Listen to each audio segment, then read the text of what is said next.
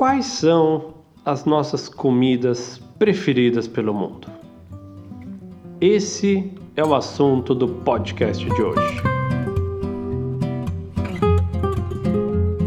Muito bom dia, boa tarde, boa noite para você que nos escuta aqui em mais um podcast do Viagem Logo Existo. Hoje eu já tenho que avisar que se você não comeu ainda, se você está com fome, esse podcast vai te maltratar, porque a Raquel caprichou aqui na, na, na composição do podcast. A gente decidiu o tema junto, a gente vai falar de comida, tem muita coisa gostosa para falar, vamos falar das coisas que a gente mais gostou pelo mundo, da culinária que a gente mais gosta, o que, que a gente acha, o que, que a gente mais gosta do Brasil, né? Que a gente sente falta, que comida que a gente mais gosta na Europa, tem muita coisa para a gente falar. Então se prepara, se você está sentado, eu aconselho que você pegue um cafezinho, pegue um pão de queijo, pegue alguma coisinha para comer, porque esse podcast vai dar água na boca. E aí, Raquel, tudo bem com você? Tudo, tudo ótimo. Acho que comida, né, Léo? O Léo sabe bem disso. Sempre foi uma coisa que. Sempre foi uma das minhas motivações para viajar, eu diria assim. Conhecer outras comidas, provar outras culinárias. Acho que a comida faz parte da cultura, é onde as pessoas se reúnem, é onde as pessoas dividem suas histórias e hum, acaba que a comida eu acho que aproxima as pessoas, é, faz com que as pessoas se conectem. Então, adoro comer, adoro falar de comida. Geralmente eu como falando de comida, né, Léo? o Léo por muito tempo me chamou de Magali, então acho que vai ser, vai ser bem animado esse podcast. Bom, então vamos começar falando do que é mais fácil. vamos começar falando do que o que seria para você, Raquel? Vamos, vamos, começar com pergunta então. O que seria para você a sua culinária preferida no mundo? Porque, Ai. porque eu acho que a minha é consenso. A sua é consenso. Então, assim, a minha, a minha eu vou falar daqui a pouco, mas eu acho assim, você também gosta da mesa culinária, né? Do que eu vou falar. Mas eu não sei se essa é a comida preferida sua no mundo. Não é porque eu acho que eu não consigo escolher uma. Não, mas aqui é... aqui é. Tem Pressão? que decidir, tem que decidir. Não dá para ficar em cima do muro. Não, eu gosto de todas. Até para fazer esse podcast, eu falava, não, mas tem essa aqui que eu também gosto, tem isso nesse país. Eu falei, eu vai me matar, vou fazer uma pauta aqui de oito páginas. É... Porque eu gosto de experimentar comida. Eu gosto de descobrir novos sabores. Eu sou uma pessoa que estou sempre aberta a novas culinárias. Não, mas você tá, você tá fugindo da minha fugindo? pergunta. Então qual é a pergunta? É, acho que a melhor forma de você pensar, assim, quando você tá com fome, geralmente, qual é aquela comida que você fala, se eu tivesse uma varinha mágica, eu colocaria lá na minha frente? Acho que essa é uma boa forma de ser Porque assim, preferida é muito variável. Tem dia que tá frio, você quer comer uma comida, tem dia que tá mais quente, você quer comer outra, é claro. Mas tem uma que é mais recorrente, que vira e mexe, você fala, nossa, essa aqui nossa, tipo agora, vocês aí que estão escutando a gente, fecha o olho. Se tivesse que pensar numa comida, o que, que te veio à cabeça? Você, qual que veio na sua cabeça, Raquel, agora? eu acho que assim, se tivesse que escolher uma, eu acho que é comida italiana. Por uma questão. Mamma mia! por uma questão de eu ser muito encantada com todos os ingredientes. Eu acho que tem uma simplicidade, às vezes, do ingrediente ser muito bom. Então, eu acho que assim, uma boa pasta, uma boa lasanha, é, sempre me convencem. Um bom risoto sempre me satisfaz. Então acho que isso. E se pensar o que eu mais cozinho. Até semana passada a gente recebeu um casal que não come carboidrato. Falei, nossa, tô ferrada, porque quando eu fui parar nas opções que eu tinha para cozinhar, a maioria é com carboidrato, e aí eu percebi o quanto de comida italiana eu acabo às vezes fazendo. E agora eu vou jogar para você então a pergunta. Se você tivesse que se teletransportar para um lugar agora, para um jantar delicioso, para onde você iria? Se você escuta nosso podcast já com algum tempo ou conhece um pouco mais do Viagem Logo Existo, vai lá no Telegram e dá a sua opinião. Você vai acabar escutando, né, o que eu vou falar agora, mas o que, qual, qual que você acha que é a minha culinária preferida? Entra lá no Telegram e coloca assim, é, não precisa nem explicar o que, que é. O pessoal vai achar que você é meio maluco, mas não tem problema. Ó, eu acho que a comida que você mais gosta é a italiana. Eu acho que a comida que você mais gosta é a tailandesa, é a brasileira, é a japonesa. Mas bom, não é segredo que eu sou um, um apreciador da comida italiana, da culinária italiana. Opa. Apaga isso, eu não, vou, eu não vou editar, então não é segredo que eu sou um apreciador da culinária japonesa. Filho da, o cara Essa não. foi muito boa. E eu, eu falei com uma, com uma naturalidade, né?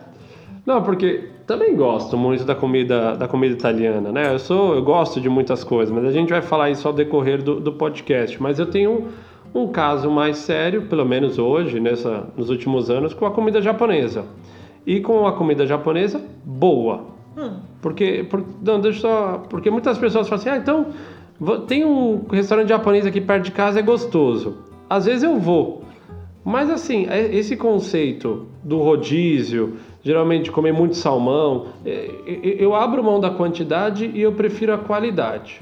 Ah, Léo, você é fresco. Não, vamos lá, eu como também. Mas se você quiser entender o que, que eu estou falando por uma boa comida japonesa, eu estou falando de um restaurante mais tradicional no Brasil, eu estou falando de vários, né, dos restaurantes normais no Japão, que oferece uma gama de peixe maior. E uma gama de peixe também com qualidade. Então muitas vezes eu chego e não deixa de ser um, um ponto. No Brasil tem atum, salmão, que muitas vezes não é salmão, é truta salmonada, e tem um peixe branco. O peixe branco muitas vezes não tá bom, o atum é questionável, o salmão também às vezes é questionável. Então, assim, aquilo ali é gostoso, enche minha barriga, porque você põe shoyu, põe wasabi que não é wasabi também. Então você É, fala, caraca, é é uma tristeza. Então, eu tô falando de restaurantes bons, infelizmente custam mais caros. Eu tô falando de restaurante qualquer um no Japão, que aí você já come uma variedade de atum, você come uma variedade de outros peixes. Então, tem yellowtail, tem mackerel, tem salmão, tem polvo, tem lula, tem barbatana, tem ouriço, tem ovas. Estou falando, eu, gosto dessa diversidade. Come-se menos, mas tem uma coisa do sabor que, que, que, que, que, que é muito arroz, legal. né? O arroz também para mim é um tema, aquele arroz gelado muitas vezes serve, então assim, o arroz geralmente ele é maior, o grão ele é mais bem definido. De novo, estou entrando nas nuances, mas é para as pessoas entenderem também. E lógico, tem um monte de outras coisas na culinária japonesa, então mesmo o Kobe beef, tipo, eu só comi uma vez, não tenho condições financeiras de comer isso aí mais, porque eu paguei, sei lá, 100 dólares 100 gramas, foi uma coisa assim, caríssimo. sei lá, 200 gramas, 100 dólares. Mas foi uma experiência transcendental em termos de, de sabores. Não, mas posso voltar uma, uma coisa, Léo, que eu acho que quando a gente partiu para a Volta ao Mundo, né? E na Volta ao Mundo de carro, principalmente, a gente dava muita entrevista, né? Todo mês tinha uma entrevista, ou para algum projeto, ou para algum jornal. E toda vez que perguntavam pro Léo, o que você mais sente falta do Brasil? o meu marido respondia, comida japonesa. Na primeira vez eu falei, Léo, não é pra você responder comida japonesa, as pessoas esperam que você responda sua mãe, sua família, que você sente falta de pessoas, não de uma comida. Mas, mas aí todo mundo já sabe essa resposta. Essa aí já era prática. Ah, minha mãe, meus amigos, Então, ah, minha assim, cama, sei lá. Mesmo antes dele ir pro Japão, a comida japonesa já tinha uma importância na vida do Léo. A gente em São Paulo, acho que uma vez por semana comia. É, Não sei, eu comi umas três. é, tá bom, três vezes. Mas eu, eu acho que uma coisa legal também disso, é, que o Léo tava falando, né, de trocar quantidade por qualidade, é uma coisa assim, o Léo tranquilamente troca, meu, abrir mão de por um mês jantar fora e poder ir num restaurante bom é uma troca, né, Léo? Não é esbanjar. É, pelo São contrário. escolhas, são escolhas. São escolhas e eu acho que e óbvio que eu acho que depois que você também vai para o Japão e vocês que já foram dividam a sua opinião com a gente, eu acho que você também fica um pouquinho mais exigente, porque você vai comer mesmo no metrô, às vezes a gente entrava num lugar de sushi e comia muito, muito bem. Então acaba ficando um pouquinho mal acostumado. é, Mas eu acho com que a o Japão, né? eu acho que o Japão tem uma questão da, da- do todo. Né? Lá a gente está falando de peixe cru, mas você tem uma variedade imensa de outros pratos, aquela comida de rua, aqueles bolinhos que vinha com polvo dentro, as máquinas de bebida que você tem uma variedade infinita. Então assim, a própria as lojas de conveniência vai, vende aqueles onigiri, que é um Adoro. triângulo, um triângulo de arroz, tipo, aquilo ali é bem simples, mas é gostoso. Então assim, eu, eu gostei do Japão, essa coisa de você entrar em lugares e, e comer os udons, é, os lamens, tipo, são coisas que eu gostei, assim, Talvez eu prefira comida japonesa do que o peixe cru do que o lame, sim, mas tipo, o caldo é muito bom. É. Tudo, tudo, parece assim, não tem nada que a gente fazia lá que dava errado, entendeu? Eu só não gosto daqueles doces de feijão, de feijão. Ah, o tá bom, resto, Ah, isso que é uma coisa legal também, porque a gente, quando tava no Japão, muita gente mandava mensagem e falava: Ah, eu não vou pro Japão porque eu não como peixe cru, então acho que vou sofrer muito com a comida. E assim, é, o japonês, até onde a gente entende, assim, ele não sai todo dia e come sushi no parece almoço. é só em datas mais festivas, É, mais mas assim, importantes. o que é o prato do dia a dia do almoço mesmo é o lamen, o udon, o soba, que é aquele macarrãozinho num caldo, e ele tem de frango, tem com carne, tem Tepan carne também. de porco, tem o tepan, que é aquele empanadinho que vem com não, não, arroz. tepan é o peixe com legumes, Peixe, né? não é empanado? não, ah, é só na é, chapinha, né? É, então, assim, tem uma variedade de comidas no Japão é, que vão muito além do sushi. Então, se você tem vontade de conhecer o Japão e se preocupa com a comida, é, pode ir tranquilo, Vai que você tranquilo. não vai ter que comer sushi. Dá pra passar todo dia, todos os dias sem comer sushi, né? E se você é humano e gosta de, um- de algumas coisas, tipo uns docinhos, tem uma torta de queijo no Japão, cheese tart, que vende numa loja chamada Bake, se eu não me engano. Aquilo ali, acho que eu fui. uma- o lugar que eu mais gastei dinheiro em 2018 foi nessa loja, eu acho. Era um dólar cada uma, mas eu ia comprando. É, quem já comeu sabe do que eu tô falando, aquilo ali é de outro mundo. Então fica a dica. Vamos para a próxima. O que, que vem Acho que no seu, na sua lista, Kel, o que, que viria na sua lista aí agora como uma culinária que você aprecia? Não precisa ser lista, Deixa- né? Porque. Não, não, não é lista, mas deixa eu só te perguntar, teve alguma coisa no Japão que você comeu que você não gostou? Não, eu, aquele, é que eu falei, né? Aqueles doces de feijão eu não como, eu acho meio esquisito. Tinha comer um pão de ló também, que falaram que era super bom, eu achei meio nada demais, meio enjoativo. Mas fora isso, não, não, não me vem nada à cabeça de algo assim que eu comi. É, ah, tem um outro ouriço, tem uma outra coisa lá, às vezes que não é o meu preferido em guia, mas até o jeito que é feito eu, eu gostei. Tá bom. Tem algo que tiver a cabeça assim, não, além eu acho disso? que o pão de ló, que na época todo mundo falou assim, que era Osaka, né? uma sensação. A gente foi na loja, tinha uma fila gigante e a gente acabou é, pedindo e era um tamanho razoável. E lá a gente provamos dois pedaços, não gostamos e acabamos até dando pro cara do hotel, acho, da portaria. A gente perguntou se ele gostava, ele Não, gostava. o cara, a no- gente... o cara tava no banco, do nosso lado, a gente perguntou se ele queria, a gente deu pra ele. Ah, foi? Ô, Kel, Hum. se a gente tivesse trazer essa conversa mais pra América, é... sei lá, vamos trazer mais próximo da onde a turma. A turma que nos escuta tá, tá mais no Brasil, basicamente, tem um pessoalzão em Portugal, mas vamos trazer pra América. Se tivesse que pensar em culinárias da América, você que já foi pra quase todos os países da América do Sul, todos da América do Norte, todos da América Central. O que, que te vem à cabeça aí? Sei lá, fala duas, duas culinárias da América que você acha que, que se diferencia. Eu acho que o destaque na América é Peru. Então acho que quando nós fomos pro Peru, acho que a gente já estava numa fase de comer comida peruana no Brasil antes de ir. A gente já tinha provado ceviche, umas coisas mais básicas assim, gostava. E quando nós chegamos ao Peru, eu confesso, eu fiquei assim, alucinada. Até foi na época que a gente criou um blog até de comida, é, o Viagem em Comida, porque tinha muita coisa, a gente todo dia era uma coisa nova. E o México, eu acho que os dois. Mas assim, o Peru ainda é destaque em termos de diversidade de comida, eu diria. E isso, turma, a gente está excluindo o Brasil. Porque se entrar no Brasil, o Brasil é um continente só e a gente pode até falar no final que a gente gosta também, mas a ideia é tentar pensar fora. É, o que mais chama atenção, acho que no, no, no México e no Peru, é o tempero. Porque se você pega, na minha opinião, porque, é lógico, você pega alguns pratos diferentes, mas é impressionante assim como um país como o Peru tem, sei lá, 500, sei lá quantos tipos de batata e o cara consegue Mais achar de mil. é, mas, pô, falar em mil tipos de batata, alguma hora deve ficar igual, claro. Né? Então 500 até entendo, mas o cara falou 3 mil, eu lembro. Não, falaram. é, falaram de 3 mil. Eu já 3 coloquei mil. pra mil pra ser conservadora. Eu nem li que você tinha escrito isso, eu nem, eu nem reparei. Mas eu lembro assim que o tempero tem um pouco de coisa, tem uma fusão, né? Parece uma influência asiática muito grande na comida peruana. Isso você vê até nos chefs também. Mas mesmo a comida de rua, e aí assim, procure lugares onde você acha que a higiene é, é satisfatória. Mas eu lembro que em Lima, Miraflores, é, Barranco, você tinha um monte de comidinha de rua, daqueles ante, antecútios, Antecútios. aquele chaco chaco. Tinha uns pratos lá que era tipo um arroz e feijão também, que era lombo, nossa, lombo saltado. Nossa, se vocês já comeram esse prato, para quem come carne, é uma delícia também. Tipo, É, acho que tem alguma. No Peru, acho que tem a diversidade, tem a questão do preço. Então você consegue entrar em mercados assim, esses mercados que o Léo falou, meu, muita feirinha.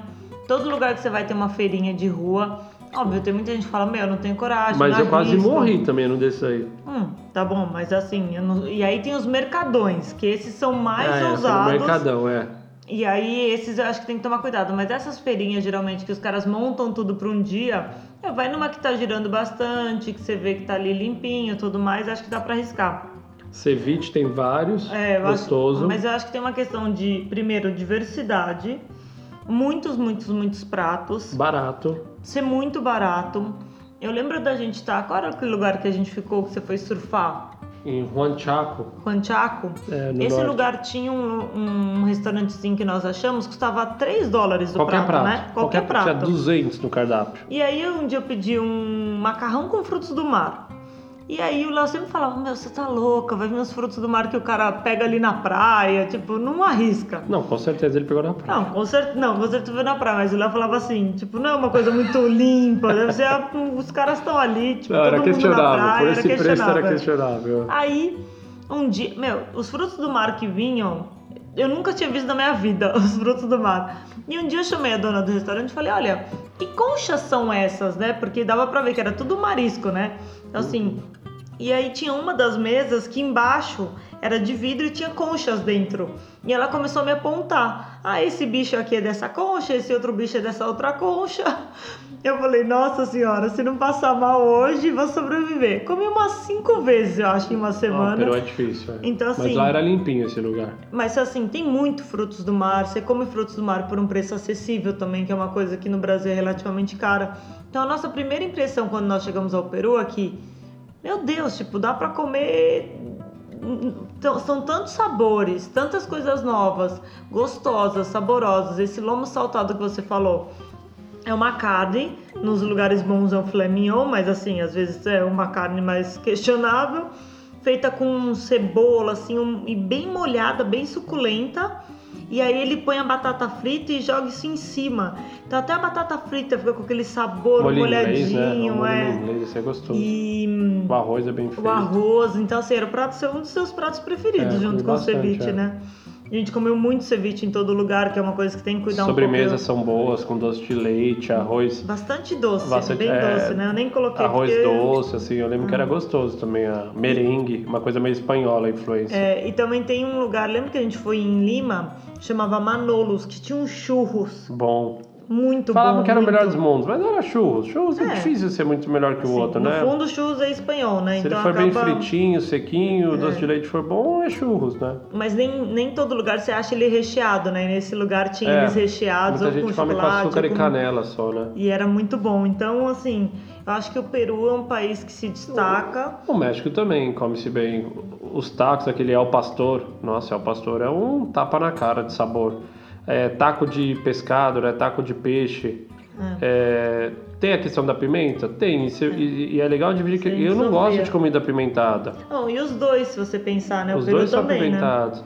Mas você consegue, você consegue lidar com a pimenta um pouco menos em alguns lugares, mas o gosto, o capricho, o tempero, tem aquela coisa do tempero da mãe, né? Assim, parece que tudo tem muita avó, tem muito restaurante de vó, acho que no Peru e no México, Hum. e isso acaba trazendo aquele caldo que fica sendo preparado ali horas e horas para dar um tempero. Então acho que isso é diferencial. É, come-se barato também no México. Hum, É. E tem uma coisa também que eu gosto, você gosta um pouco, mas eu amo, que é abacate na comida no dia a dia, né? E nos dois países sempre tem. Então, assim, gosto, tanto no é. Peru como no México sempre tem abacate. É o que ela falou. Às vezes a gente parava para comer um snack, assim, ah, lanchinho da tarde, vamos parar, pedir alguma coisa, um guacamole, que é aquela pastinha de abacate. Vinha com tanta. Vinha isso e a pastinha no, no de feijão. México é né? bom, não. No México é bom, guacamole, isso aí. Ah, mas às vezes vinha aquela pasta de feijão com Também é muita bom. pimentada. Isso também é bom. E a gente meu, quase devolvia. Lembra, lembra em Puerto Escondido, em Osaka? Porto que a gente. É, Porto Ah, Escondido. Osaka, é que você falou Osaka. Não, não, não. O é, Oaxaca, O né? Oaxaca. É, que a gente foi, um chefe convidou a gente pra ir comer.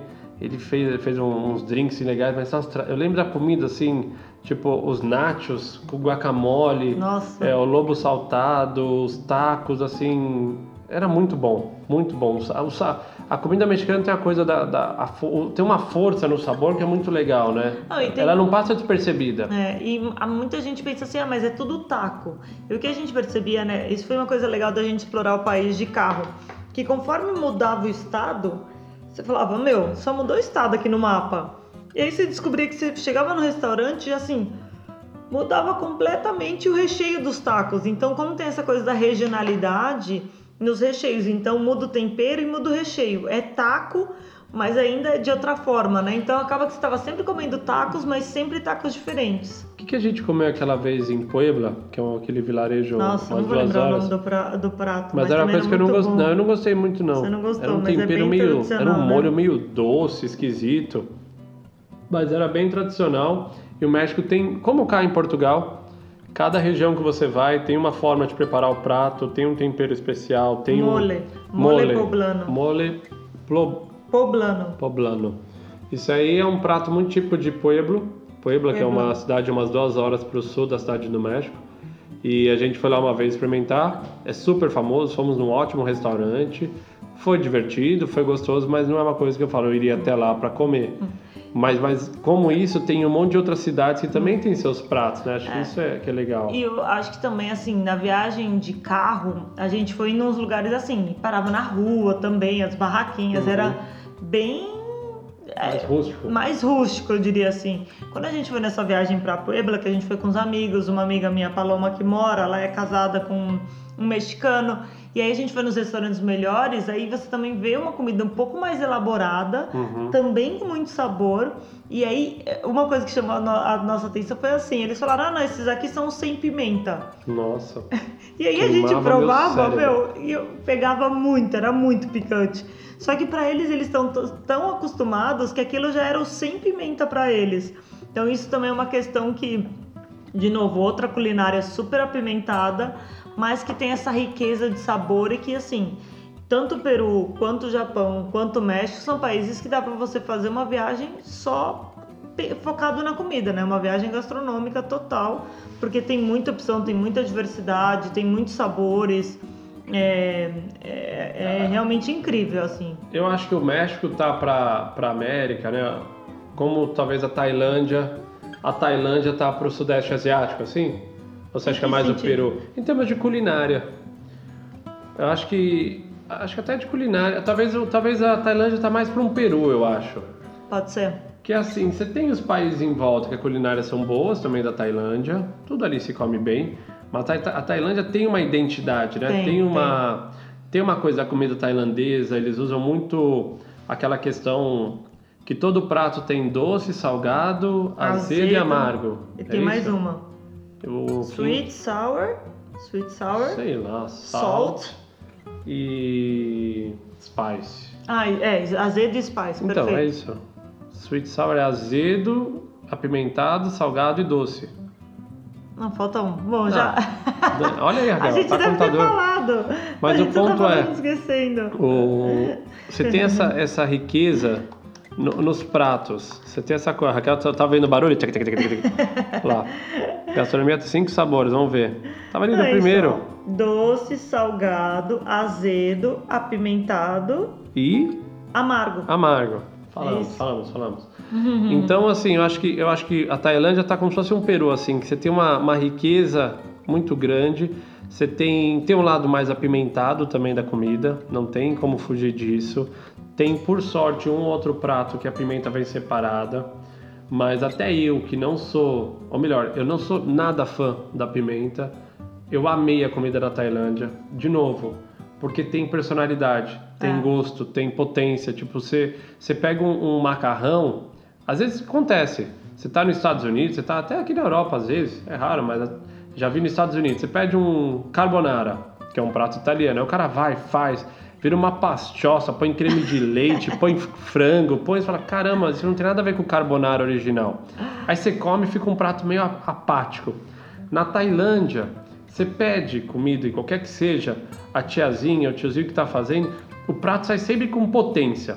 Você pode falar assim, nossa, não gostei, mas tem um sabor Você vai lembrar desse sabor, né? É, tem, tem uma presença ali, tem, tem um toque, faz. E acho que tem faz uma sentido? coisa, acho que faz total sentido. E tem uma coisa também que, pelo menos, é, de novo, eu cresci no Rio Grande do Sul, né? Que todo mundo é, a maioria das pessoas são carnívoras. e é uma Dançando coisa, no CTG. dançando muito no CTG e e uma coisa eu acho que me surpreendeu dessa parte da comida no sudeste asiático, tanto na Tailândia como no Vietnã, foi essa mistura do agridoce. Então assim, o arroz no abacaxi, então você tem muita fruta misturada na comida, é, o amendoim também, então às vezes é, os pratos terem um molhinho agridoce feito com amendoim. É, então tem uma mistura ali que tá sempre assim, sempre tem aquela aquele história molho de. O molho, aquela fruta lá, tamarindo. de ta- um molho de tamarindo, que, tem, é- vai em muitas ele, é- receitas. ele parece doce, mas ao mesmo Ah. tempo ele é meio amargo. É, é Então, maluco aquilo ali. A maneira também como se usa é, as. Ah, muita fruta, muito mamão. Eu lembro que a gente fez. Eu fiz um curso de culinária na Tailândia e um dos pratos que eu cozinhei era o mamão, o papaya verde. Então você ralava ele e fazia ele empanado, fazia tipo um tempurá de mamão verde, assim. Uma coisa que eu nunca tinha pensado e todo mundo comeu. Esse curso de culinária até era legal porque a gente, ah, você fazia o curso de culinária eram quatro ou cinco pratos, era um menu degustação e os maridos e esposas podiam vir pro jantar depois. Aí o Léo fez veio, junto né? com um amigo nosso, o Chris. Ele tinha 76 anos na época. Foi mó divertido. E, mas foi muito legal nesse sentido, por exemplo, a- fazer o curry também. Então, muita gente pensa no curry só como uma comida da Índia. Mas até no Japão, né? Tem um, um prato que é super tradicional, que é um curry também. Então, na Tailândia tem o curry verde, por exemplo, que é um prato que não é tão apimentado, então era um prato que dava para comer. Mas isso, eu acho que um dos destaques na Tailândia é, para quem quer comer barato, você também tem esse recurso, como no Peru e no México, que são as barraquinhas de rua com comida muito, muito boa. E também tem a opção de, de muitos frutos do mar e peixe. Então, assim, a gente. Eu lembro de barraquinha na Tailândia, assim, que só vendia lula, espetinho de lula. E você comer aquilo. E muita gente falava: Não, mas você vai comer frutos do mar na rua, naquele calor, Bangkok, 43 graus. Mas como gira muito, acabava que assim, todas as vezes que eu comi, eu passei muito menos mal na Tailândia do que eu passei no Peru. Não sei se o corpo que se acostumou, mas assim, eu não lembro da gente ter ficado mal da barriga na Tailândia. Não, acho que tem. Acho que o truque que você falou é muito importante. Você procurar restaurantes que estejam cheios, porque isso dá uma segurança que a comida está tendo rotatividade. É, evitar pedir o prato mais exótico do cardápio, que talvez isso sim esteja no fundo da geladeira há um bom tempo. Então olha para a mesa do lado, tá todo mundo comendo pad thai.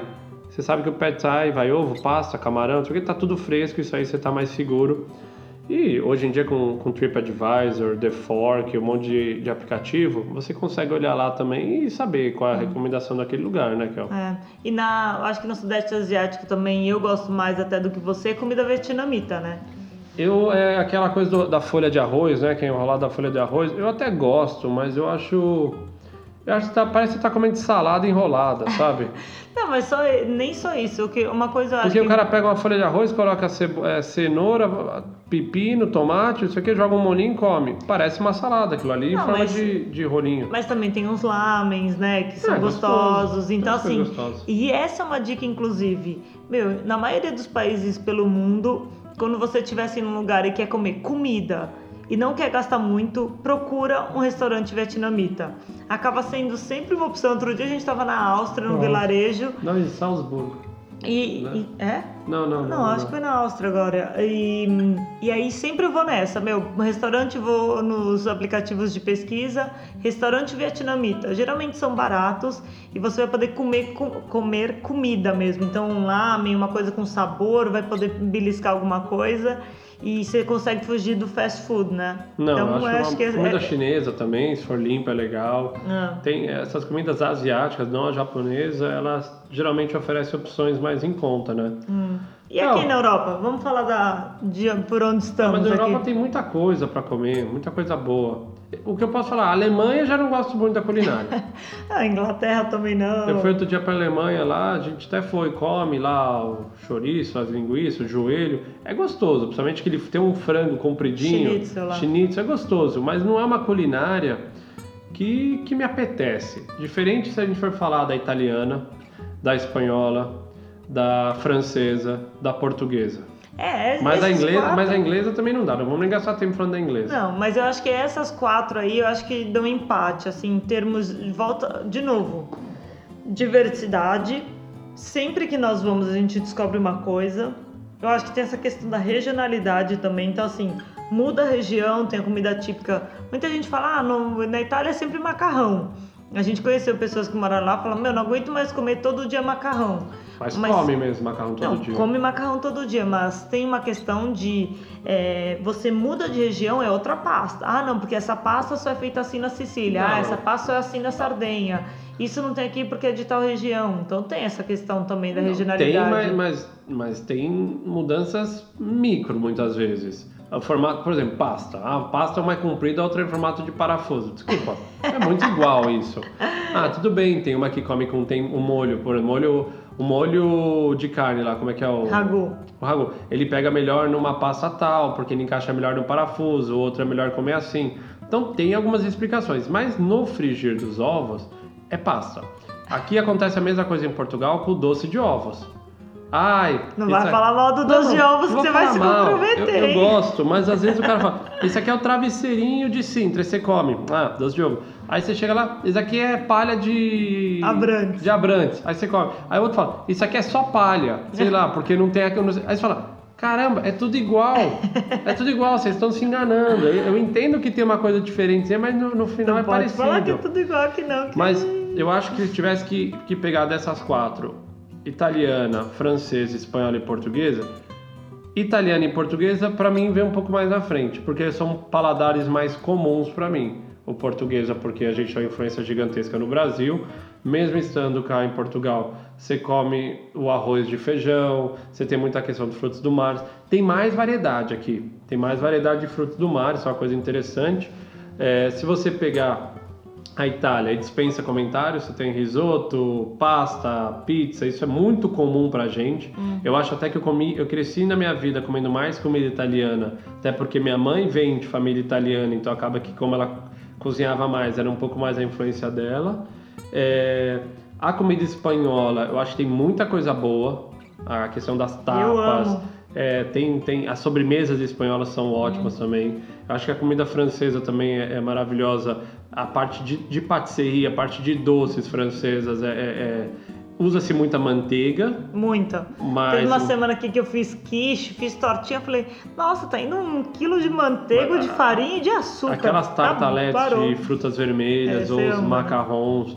Tipo, são coisas que eu, eu invisto, hoje não porque engorda, mas eu investiria parte do meu dinheiro nisso aí tranquilamente. Investe em sushi que tá melhor. Então, até acho que comidas da Europa é pode ser até um episódio futuro Pode que a ser, gente pode, pode gravar, um desse. É, falar um pouco de Oriente Médio, África, aí é mais difícil, talvez porque a gente come menos tempo, come muito mais no carro. O que tem uma culinária que se destaca pra gente, pelo menos acho que é consenso entre a Raquel, é a comida sírio-libanesa, É. que é o, o- que a gente chama de comida árabe no no Brasil Brasil, né? que é a esfirra, é o quibe, é o babaganuche, é o hummus, é, é a salada Tabule, o né? tabule. Quando nós estivemos no Líbano, que hoje infelizmente passa né, um momento complicadíssimo depois da bomba lá, nós comemos muito, mas muito, É. muito bem, gastávamos pouco e era uma coisa assim, onde a gente parava, comia-se bem. Era Nossa, impressionante. Foi, foi chocante, assim, porque era tudo que nós conhecíamos de comida árabe potencializado, meu, a- assim, muito potencializado. Então, a gente já gostava de comida árabe, a gente também tinha o hábito de comer no Brasil, que é que no final não é árabe, né? É sírio-libanesa. Mas assim, lá a gente teve a oportunidade de comer essa comida de uma forma mais tradicional, né, com mais real assim, e é muito boa. Nossa, eu daria para ir pro Líbano só também para comer, né? Tinha uma salada com romã. Hum, eu tenho Nossa, até eu tentado tenho fazer, foto. né, amor? Foi um almoço que a gente fez com a Bela, aquela mulher que morava lá no Líbano. Até se a Bela estiver escutando, Manda Obrigada, notícias, Bela. obrigado por aquele almoço. Porque foi maravilhoso. A né? esfirra, de, tem zátar também, tipo, É. assim, o Líbano E mesmo as padarias, lembra que a Muito. gente parava nas padarias, assim, a gente alugou um carro e viaja bastante de carro, e aí a gente parava e tinha aquele pão fininho, assim, recheado. quentinha, ele enrolava. Nossa, a gente parava, comprava dois, três e ia comendo no carro.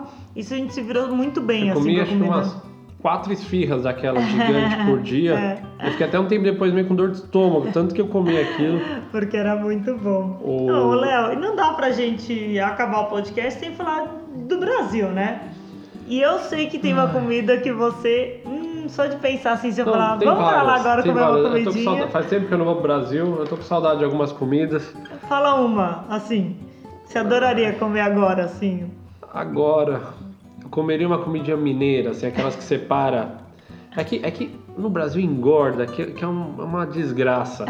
Você para naquela. qualquer quilo, aquele restaurante. O ano passado a gente fez uma viagem pela Serra da Canastra, ali, Passos, aquela região lá de. Como chama aquele lugar que tem as cachoeiras lá que a gente foi? Não É. lembro agora. Perto de Passos. Serra da. Canastra, É, mas tem um outro. Capitólio. Capitólio. Capitólio. E ali a gente parava em qualquer restaurante por quilo. Aí você pega assim arroz, feijão, pega um pouquinho de couve refogada, pega um pedacinho de, pega uma bananinha daquelas é, a milanesa, um pedacinho de carne, qualquer coisa só para acompanhar. Mas por mim eu fica- e farofa, um pouquinho de fa- de farinha assim em cima. Bem simples, assim, arroz, feijão, farinha, couve, eh, laranja. É quase uma versão da, da, da feijoada, mas com ar mais mineiro. Você tá entendendo? Tem que falar mais que nem Um pãozinho mineiro. de queijo, pra Aí, começar. aí depois que você já comeu um pouquinho, você come de novo, entendeu? Porque o negócio é bruto. Um doce de leite, pra terminar. Docinho de leite. Ah, não quer um docinho? Quando eu falo, não quer um docinho, você fala, como assim não quer um docinho? É, Tem 20 opções, né?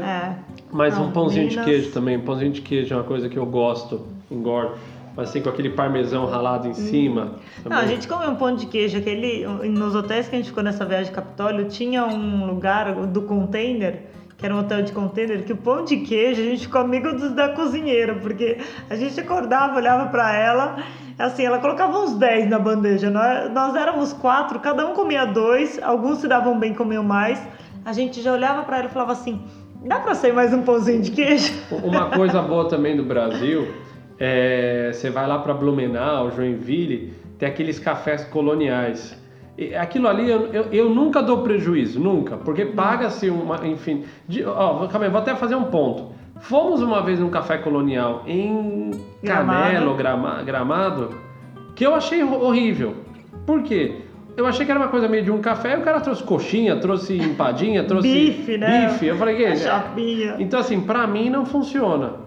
Mas aquela coisa mais de café mesmo, café, um bolo, Bolo, um, um doce, um pão de queijo, uma coisa mais um, um café colonial, mas baseado no café. É. Não o café colonial, o cara traz carne Bife. pra você, bife. Pô, tá errado. Ah, mas é bom. Ah, tudo bem, aí são outros 500. É, então aquela coisa, eu lembro, tipo, a torta banoffee lá em Blumenau, aquele lugar que vem de um monte de torta, isso é gostoso também. Ah, e tem uma coisa que eu amo, eu cresci no Mato Grosso do Sul, né? E que eu amo no Brasil e que na minha casa tem todos os dias, que é mandioca. Nossa, aquela mandioca que minha mãe faz na pressão, assim, lá não gosta muito, assim, Não gosto muito derretendo. não. Beijo, sogra. minha mãe faz, a- abre a pressão, eu posso comer aquilo até de lanche da tarde, assim, só pôr num potinho, ela desmanchando, Pô, é eu gostoso, adoro, joga, adoro, joga um adoro. salzinho em cima assim, é, É, gostoso. eu Acho muito bom também. Mas falar assim, pô, vou pegar um avião aqui do Bra... de Portugal até o Brasil comer a mandioca, pô, aí tá de sacanagem. Ah, e tem uma coisa que minha mãe faz desde pequena também, que eu não como muito, mas que é uma coisa italiana, que é polenta também, né? Que- Nossa, e o Léo tem também. zero hábito de comer. Polenta frita, só no máximo Nossa. que eu via na minha infância. E é uma coisa que eu gosto também. Não, come bem. A gente, quando a gente foi pra Amazonas também comemos uns peixes de rios lá, tubá, tubaqui, tubanacá, sei É, lá o nome. tambaqui. Tambaqui. Costela de tambaqui. Costela de tambaqui era gostoso. O, o Brasil come bem. É. Come uns peixinhos. Tem lugar em São Paulo que é bom, mas também é caro. Hum. Mas assim, tem, tem coisa interessante. Isso eu tô falando uma coisa mais do Brasil, né? Se a gente pensar, tem restaurante italianos ótimo, restaurante japonês ótimo, aí tem culinária no Brasil que não falta É. importada. Mas essa comida de vó também, de fazer um, um arrozinho, feijão, farofinha, um bifinho ali, é uma coisa que, que eu gosto bastante. Bom, eu acho que para quem tava com fome, Já deu, deu fome. Já deu, já deu entender um pouco o recado. Eu acho que um dia dá para fazer um, um, um episódio voltado para pratos mesmos, que assim, tipo, que pratos que a gente comeu que foram que foram muito gostosos. Nossa, mas eu vou ficar cinco E- horas falando, vai ter que ser um podcast de, de horas.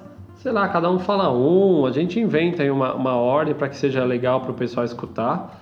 E até falar um pouco mais da Europa também. Acho que dá pra falar da culinária de Portugal, tipo, o que, que a gente comeu nesses últimos oito meses ser, por aqui? O que, que foi surpreendente que a gente não sabia? Então acho que tem esse lado.